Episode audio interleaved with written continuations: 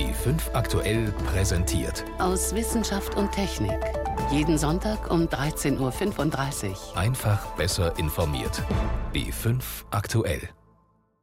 Am Mikrofon ist David Globig.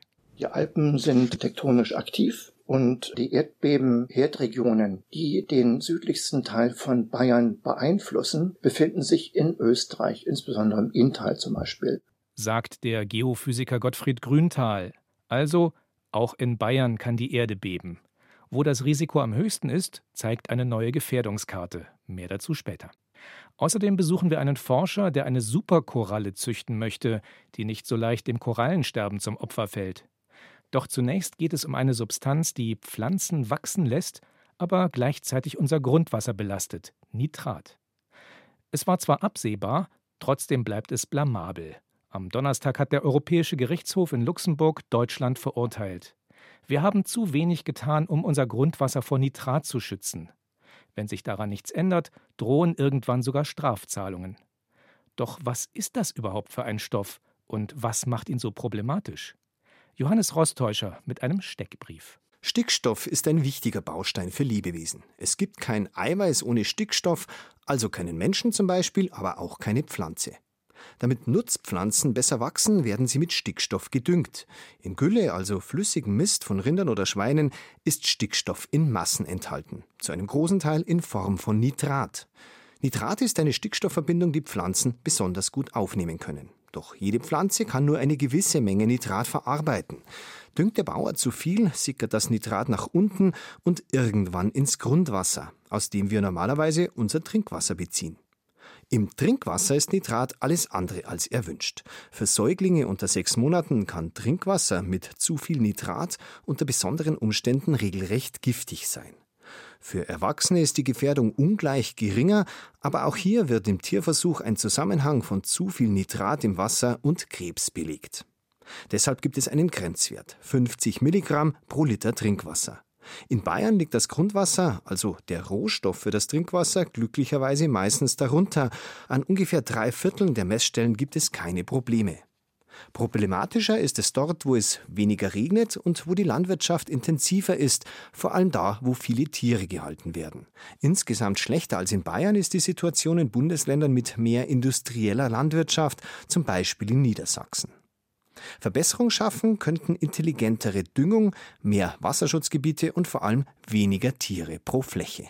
Wichtig ist noch anzumerken, im Trinkwasser werden die Grenzwerte normalerweise nicht überschritten. Ist zu viel Nitrat im Grundwasser, wird es nicht benutzt, der Brunnen verlegt oder mit nitratarmem Wasser gemischt, bis der Grenzwert eingehalten wird. Theoretisch kann man das Nitrat auch technisch entfernen, das ist aber aufwendig und teuer. Deutschland hat sich im Kampf gegen zu viel Nitrat im Grundwasser bislang nicht gerade mit Ruhm bekleckert. Erst seit vergangenem Jahr gilt endlich ein neues Düngerecht. Es legt unter anderem verlängerte Sperrzeiten fest, in denen nicht gedüngt werden darf. Außerdem müssen die Bauern beim Düngen Obergrenzen einhalten. Allerdings ist umstritten, ob solche Regelungen das Grundwasser wirklich ausreichend schützen. Doch wie können wir die Nitratbelastung tatsächlich senken? Darüber hat mein Kollege Stefan Geier mit Professor Jean-Charles Munch gesprochen. Er ist Bodenökologe und hat lange Jahre an der Technischen Universität München geforscht. Die Frage an ihn, warum ist es eigentlich so schwierig, den Nitratgehalt im Grundwasser zu verringern? Es ist kein Willen da, offenbar diese industrielle Tierhaltung einzustellen. Sie ist tierverachtend, tierquälerisch, das ist alles sehr gut bekannt und trotzdem läuft das Ganze so weiter. Das Ergebnis sind auch verachtenswerte Billigexporte von Fleisch in Länder, in denen dann die eigene Fleischproduktion zusammenbricht. Und äh, manche dieser Leute, die kein Einkommen mehr haben, versuchen dann als Flüchtlinge zu uns zu kommen, um irgendwo zu überleben. Also ein Problem ist eben die Gülle, die da ausgebracht wird. Es ist aber Gülle nicht gleich Gülle. Durch die richtige Fütterung könnte man in diesen Prozess sinnvoll eingreifen. Wie? Nein, das Problem ist der Mangel an Flächen, um Futter zu gewinnen für diese Tiere. Das Futter wird importiert, das heißt Protein wird importiert und es wird sehr viel Gülle produziert, die nicht vernünftig verwendet werden kann. Und aus diesem also, Protein entsteht ja letztendlich wieder das Nitrat. Ja, weil viel zu viel auf die wenigen Flächen, die noch da sind, ausgebracht wird. Das, das heißt, wenn man das richtige Futter hätte, könnte man den Nitratgehalt allein schon durch diesen Vorlauf reduzieren. Ja, wenn das Futter auf eigenen Flächen dieser Betriebe erzeugt würde, wären auch genügend Flächen da, um die Gülle vernünftig zu verwerten. Jetzt brauchen die Pflanzen ja Stickstoff. Es gibt auch technische Lösungen. Es gibt Sensoren, die diesen Bedarf, wie viel braucht eine Pflanze genau, sehr genau messen könnten. Könnte man damit das Problem lösen? Nein. Warum nicht? Die klassische Landwirtschaft hat keine Nitratprobleme oder geringfügige Nitratprobleme. Klar, ein Landwirt kann nicht das Wetter steuern und so weiter. Er hat den Stickstoff nicht 100 Prozent im Griff, weil er auch bodenwitterungsabhängig ist und so weiter. Ja. Das heißt, die Landwirte, die als Landwirte arbeiten, die versuchen ja, so gut sie es können, Stickstoff zu managen, weil Dünger kostet ja auch Geld. Mhm. Es ist ja im eigenen Interesse, hier vernünftig mit dem Stickstoff umzugehen. Ja. Und wenn wir den Nitratatlas der Republik anschauen, ist es doch ganz klar, in welchen Regionen die dicke Nitratprobleme vorhanden sind. Das sind nicht die Regionen der klassischen Landwirtschaft, sondern die Regionen der industriellen Tierhaltung. Der Landwirt ist bereits dabei, mit Sensoren zu arbeiten. Zuerst waren Sensoren auf die Traktoren montiert. Vorne hinter war der Düngerstreuer, der entsprechend Stickstoff gestreut hat, entsprechend der Messwerte, die mhm. der Sensor vorne geliefert hat. Heute wird mit Drohnen gearbeitet. Es kann auch mit Satelliten gearbeitet werden. Manche haben schon eine Auflösung, die erlaubt, die Färbung der Pflanze zu erkennen, also der Stickstoffgehalt in den Pflanzen. Die aber Technik ist da, sie ist relativ billig und viele Landwirte nutzen sie ja bereits. Aber warum wird es dann in den Regionen, die Sie ansprechen, die problematisch sind, nicht genutzt oder zu wenig genutzt? Es geht in diesen Regionen um den Überschuss an Gülle. Das heißt, die müssten die Gülle irgendwo sonst wo entsorgen und nicht auf die wenigen Felder, die noch vorhanden sind. Das heißt, hier nutzt keine Sensorik etwas. Das Ganze ist überfüllt mit Stickstoff, mit Nitrat und so weiter. Jeder Sensor würde anzeigen, hier ist viel zu viel vorhanden. Und trotzdem wird weiter ausgebracht, weil die Fläche eben fehlt.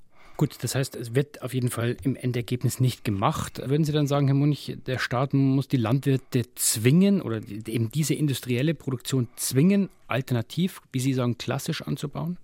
Ja, diese industrielle Tierproduktion gehört aus vielen anderen Gründen einfach verboten.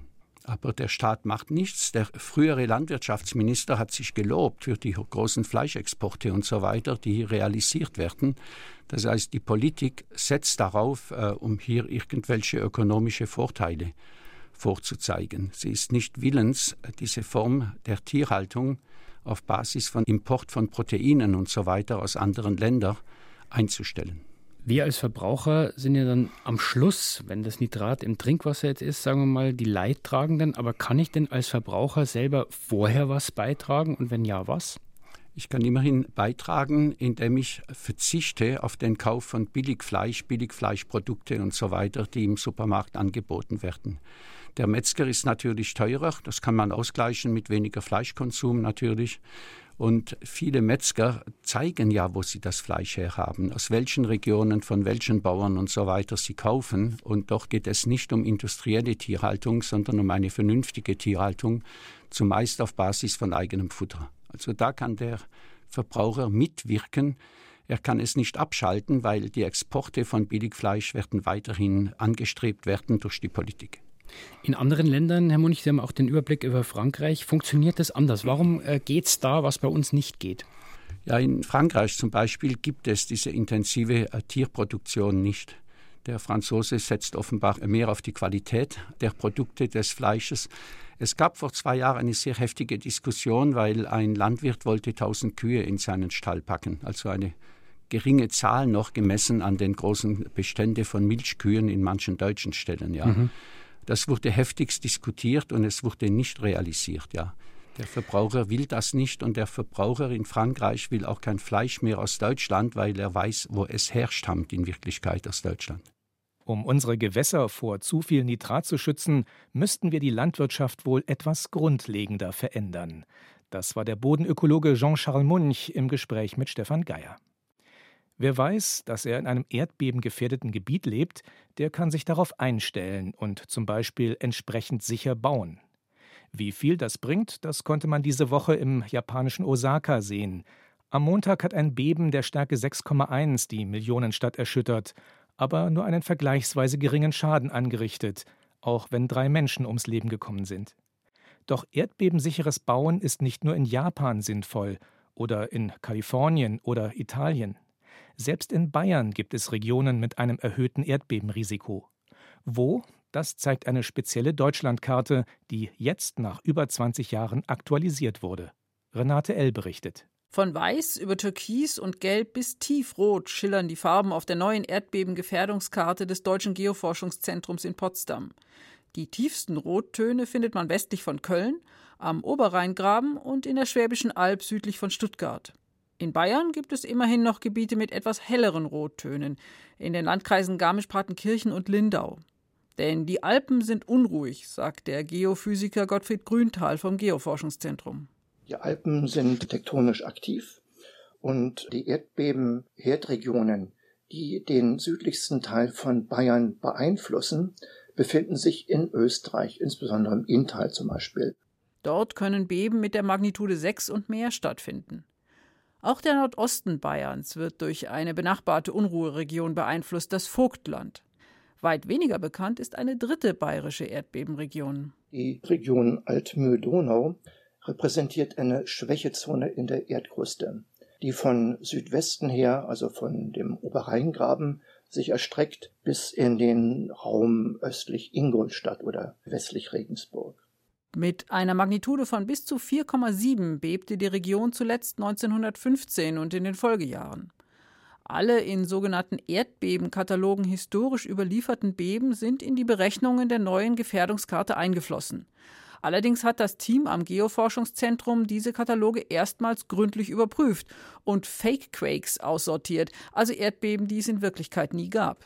Vielleicht haben Sie auch schon beobachtet, dass bei Stürmen man den Eindruck hat, dass das Haus irgendwie in sich schwankt oder die Fensterläden wackeln. Solche Berichte in alten Chroniken werden dann mitunter fälschlich als Erdbeben interpretiert. Oder die Ursache von Schäden an Gebäuden war nicht die Folge eines lokalen, sondern eines weit entfernten Bebens.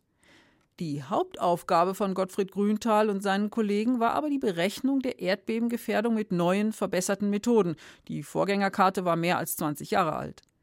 Sie haben ermittelt, wo in Deutschland der Boden innerhalb einer bestimmten Zeitspanne wie stark schwanken kann. Und diese berechneten Bodenbewegungen, genauer gesagt sind es Bodenbeschleunigungen, gehen dann direkt ein in den Sicherheitsnachweis von konkreten Bauten seitens der Bauingenieure. Das heißt, in den besonders gefährdeten Gebieten gelten die speziellen Vorschriften der erdbebengerechten Baunorm. Durch diese neue Basis äh, hat man jetzt nochmal klar dokumentiert, dass tatsächlich in diesen Gebieten mit Erdbebenschäden zu rechnen ist sagt Lothar Stempniewski, Experte für erdbebensicheres Bauen am Karlsruher Institut für Technologie. Wobei er darunter vor allem erdbebensicheres Umbauen und Sanieren versteht, denn die allermeisten Gebäude gibt es ja schon. Wände austauschen, Stahlbeton einbauen, das sind dann die klassischen Maßnahmen. Das Problem ist dabei, dass das einfach immense Kosten sind und einfach mit viel Dreck zu tun hat. Wir haben Systeme entwickelt, die auf Textilbasis basieren. Das heißt also, wir wickeln mehr oder weniger Gebäude ein mit Textilien und können damit die Verformungsfähigkeit der Gebäude deutlich erhöhen sodass sie nicht einstürzen. Das kostet ungefähr ein Zehntel dessen, was man für einen klassischen Umbau mit Stahl und Beton investieren müsste. Und das spezielle Gewebe verschwindet unter dem Putz, damit ist es auch für historische Gebäude geeignet. Wo solche Maßnahmen sinnvoll sein könnten, zeigt die ebenfalls aktualisierte Karte zur erdbebengerechten Baunorm mit drei Zonen. Gefährdungsklasse 3 gibt es in Bayern nirgendwo, aber Mittenwald und das Bodenseeufer mit seinem problematischen Baugrund sind in Klasse 2 eingestuft. Wer dort erdbebensicher bauen oder umbauen möchte, sollte sich bei Architekten oder Ingenieurbüros informieren. Wie hoch ist das Erdbebenrisiko bei uns? Renate L. war das über die neue Gefährdungskarte für Deutschland. Sie hören B5 aktuell aus Wissenschaft und Technik, heute mit David Globig. Wenn ich Weintrauben kaufe, dann wasche ich die vor dem Essen ziemlich gründlich ab. Eine Gewohnheit, seit vor ein paar Jahren Meldungen durch die Presse gingen über jede Menge Pflanzenschutzmittelrückstände auf den Trauben. Tatsächlich sind Weinreben ziemlich anfällig für Schädlinge, weshalb Weinbauern regelmäßig zur Giftspritze greifen. In Rheinland-Pfalz testen Forscher jetzt einen anderen Weg. Statt zu spritzen, impfen sie die Weinstöcke. Silke Schmidt-Trö war für uns dabei. Auf den ersten Blick wirkt das etwas rabiat, wie die Chemiker den 100 Weinstöcken in den Reihen des Testfeldes zu Leibe rücken. Das Team um Frederik Wurm vom Mainzer Max-Planck-Institut für Polymerforschung bohrt ein kleines Loch in jeden der armdicken Stämme. Und jetzt kommt der Injektor gleich. Der Injektor ist ein Plastikfläschchen von der Größe einer Waschmittelkappe mit einem dünnen Hals. Kopfüber wird es in den Stamm gestöpselt. Viel Druck wird hinten so, eine, so ein Stempel durchgedrückt wie in der Spritze. Und jetzt läuft im besten Falle diese Dispersion langsam in die Pflanze rein. Dispersion, das heißt Stoffgemisch. 5 Milliliter Wasser, die eine besondere Zutat braun färbt. Es sind Kugeln in der Größe von 100 Nanometern, etwa 500 mal kleiner als ein durchschnittliches Haar dick ist. Gefüllt sind sie mit einem Fungizid, um die Rebkrankheit Esker zu bekämpfen. Durch die von Pilzen verursachte Krankheit sterben in Deutschland pro Jahr etwa ein Prozent der Weinreben ab. Pilze dringen dabei durch Wunden in den Stamm ein und zersetzen ihn langsam von innen. Bisher ist Esker kaum behandelbar. Die Forscher dringen in ihrem Kooperationsprojekt nun nicht nur in den Stamm vor, sie machen dem Pilz mit Hilfe einer neuartigen Nanohülle ein vergiftetes Geschenk. Holz ist aufgebaut aus Zellulose, aus Hemicellulose und aus Lignin. Verschiedene natürliche Kunststoffe. Und wir nehmen nun einen solchen und das Lignin, das mag der Pilz ganz besonders gerne, und verpacken darin einen Wirkstoff, ein Fungizid. Wie so ein trojanisches Pferd kann man es eigentlich vergleichen. Wir setzen dem was zu essen vor und dummerweise ist halt der Wirkstoff gegen ihn in diesem Futter drin. Der Wirkstoff an sich ist nicht neu, aber bisher wird er nur zur Vorbeugung oberflächlich versprüht. Wenn die Pilze schon im Stamm sind, erreicht er sie nicht mehr. In den Nanokugeln soll er sich nicht nur verteilen, sondern langfristig schützen. Das Verfahren, das eigentlich aus der Medizinforschung kommt, sorgt dafür, dass der Wirkstoff erst zum Einsatz kommt, wenn der Pilz angreift. Das ist eine Depotwirkung, von der wir schätzen, dass sie ein paar Jahre halten wird. Es kommt darauf an, wie die Kapseln wirklich dicht sind über die Jahre, auch wie die transportiert werden. Wir wissen bereits, in den Trauben landet nichts davon. Und das werden die nächsten Jahre aber jetzt zeigen, deswegen sind wir hier auf dem Testweingut, wie oft wir das wirklich behandeln müssen. So eine Pflanze lebt ja auch durchaus 30, 40 Jahre. Die ersten Laborergebnisse sind vielversprechend. Die Lignin-Nanoträger sind ein Beispiel für einen Trend in der Forschung, den die Umweltwissenschaftlerin Melanie K. beobachtet hat. Intelligente Nanoträger könnten alten Wirkstoffen zu mehr Schlagkraft verhelfen. Die Neuerung ist nicht, wie man die Krankheiten kontrolliert, sondern die Art und Weise, wie die Moleküle zur Krankheit transportiert werden. Und das Ziel ist sehr oft, Schwächen aktueller Chemikalien auszugleichen. Die Hoffnung dabei, weniger Wirkstoff gezielter zur Pflanze zu bringen und zu verhindern, dass er etwa durch Regen schnell vom Feld gewaschen wird. Mengenmäßig ist das Verfahren von Frederik Wurm in jedem Fall ein Vorteil für die Umwelt. Vor allem, weil der Wirkstoff direkt im Stamm deponiert wird. Pro Pflanze sind das etwa 5 bis 10 Milligramm eines Wirkstoffes, der einmal über einen Zeitraum von mehreren Jahren appliziert wird, während, wenn der Winzer sprüht, sprüht er mehr als die hundertfache Menge mehrfach im Jahr. Das Lignin ist außerdem biologisch abbaubar. Und bald wird das Team auch einen komplett ökologischen Gegenspieler von Eska in die Weinreben füllen – die Sporen eines Trichoderma-Pilzes. Weniger Spritzen im Weinberg. Silke Schmidt-Trö über Nanokügelchen im Kampf gegen Pilzbefall. Korallenriffe wie das Great Barrier Reef vor der australischen Küste sind der Inbegriff von Artenvielfalt und Farbenpracht unter Wasser.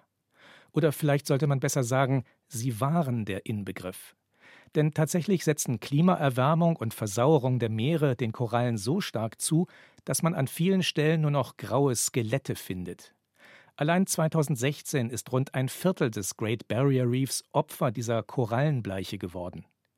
Um die Riffe zu retten, versucht der Münchner Tierpark Hellerbrunn, eine widerstandsfähige Superkoralle zu züchten. Mehr dazu von Susi Weichselbaumer. Tiergartenbesucher schlendern und schieben sich durch die in waberndes Licht getauchte Unterwasserwelt des Aquariums Hellerbrunn, vorbei an Quallen, Clownfischen und Haien. Aquariumsleiter Frank Müller führt durch eine Metalltür in einen Nebenraum. Zu seinem Korallenlabor haben Besucher keinen Zugang. Definiert sind so kleine Riffbecken, die aufgebaut werden, dass man wirklich getreu alles nachmacht. Das heißt, was auch sich im Meer befindet, auch hier habt ihr einen kleinen Segel äh, rein so kleine Garnelen, die die Korallen putzen, Schnecken, die die Algen reinigen und und und. Bunt schillernde Korallen wiegen sich in den Wasserbecken auf den Regalen. Rosa, gelbe, orange Gebilde. Lila, groß und verästelt, genauso wie grün und klein und knubbelig. Dazwischen huschen rote Krebschen umher oder schwimmen kleine Fische. Alles so naturgetreu als möglich zusammengestellt. So dass ich wirklich kleine originale Riffs habe, die ich dann auch quasi stressen kann und schauen, was passiert dann, so dass ich immer so eins zu eins sagen kann, okay, wir haben wirklich die gleichen Parameter, das wird alles elektronisch überwacht. Hinten haben wir ein Überwachungssystem oder übers Telefon. Das heißt, ich kann übers Telefon ständig, egal wo ich bin, kann ich hier diesen Raum komplett kontrollieren. Denn Korallen sind höchst sensibel. Ein bisschen zu viel geschraubt an Versuchsparametern wie Temperatur oder Nitratgehalt und die ganze Arbeit wäre umsonst. Exakter, die Koralle im Laborwasserbecken abgestorben. Dabei will Müller genau das Gegenteil erreichen. Um möglichst widerstandsfähige Korallen zu finden, bestellt der Aquariumsleiter sogenannte lebende Steine aus abgestorbenen Riffen auf der ganzen Welt. Eigentlich sind diese Korallenblöcke tot, doch oft finden sich noch unzählige Mikroorganismen darin. Darunter vielleicht auch die eine oder andere Korallenlarve, die unter widrigen Bedingungen überlebt hat. In den Münchner Versuchsaquarien sorgen Wasserfilter aus lebendigen Algen dafür, dass daraus kleine Korallenpolypen wachsen können. Für diese Babykorallen kommt dann der erste Stresstest. Das Wasser wird angesäuert. Der pH-Wert wird abgesinkt und dann schauen, was passiert mit Koralle und und und. Und das macht man dann in Etappen, also alle drei Wochen, alle vier Wochen wird diese Koralle wieder dann runtergefahren, wie es halt im Meer auch ist, auf 6, 7, 28 Grad, um sie dann nach drei Wochen wieder auf 32 Grad zu bringen und was dann passiert. Derartiges Training soll eine Superkoralle hervorbringen. Müller verändert dazu laufend die Umgebungsbedingungen in den Versuchsaquarien, fordert seine Probanden mit steigenden Temperaturen oder simuliert Umweltverschmutzung, etwa über die Zugabe von Nitrat. Wenn man die mehr stresst, dann merkt man auch, die Koralle hat dann wirklich zu kämpfen. Und da experimentieren wir, weil wir hoffen, dass die zweite Generation, also das heißt die Generation, die das jetzt schon aushält, die zweite Generation, das wäre dann interessant, was passiert mit der neuen Koralle. Und da wollen wir hin. Nur das ist natürlich ein irrelanger Weg. So über Korallengenerationen hinweg immer mehr Widerstandskraft zu erzeugen, ist aktuell ein Versuch von mehreren. Verschiedene Forschungseinrichtungen weltweit erproben Methoden zur Rettung der Korallenriffe, erklärt Sebastian Ferse vom Leibniz Zentrum für marine Tropenforschung. Genetisch veränderte Korallen züchten die einen, andere kümmern sich um das verbesserte Zusammenleben zwischen Koralle und Alge was man machen könnte als aufwendigste ist, dass man diese Mikroalgen, die im Gewebe sitzen von Korallen, diese sogenannten Zooxanthellen, dass man da welche gezielt züchtet, genetisch vielleicht auch verbessert, dass die eben dafür sorgen, dass die Symbiose unter veränderten Umweltbedingungen nicht so schnell zusammenbricht und es zur Bleiche kommt. Zur Bleiche, also zum Absterben der Koralle. Bisher sind das allerdings Experimente im Labor. Die meisten davon laufen erst seit wenigen Jahren. Insofern, sagt Verse, gehe es jetzt zunächst um die Entwicklung funktionierender Zuchtprogramme und Methoden, widerstandsfähige Korallen zu selektieren. Eine Aufgabe, für die angesichts des Klimawandels wenig Zeit bleibt. Die Superkoralle aus dem Aquarium, wie man im Münchner Tierpark gegen das Korallensterben kämpft. Susi Weichselbaumer berichtete. So viel für heute aus Wissenschaft und Technik. Am Mikrofon war David Globig.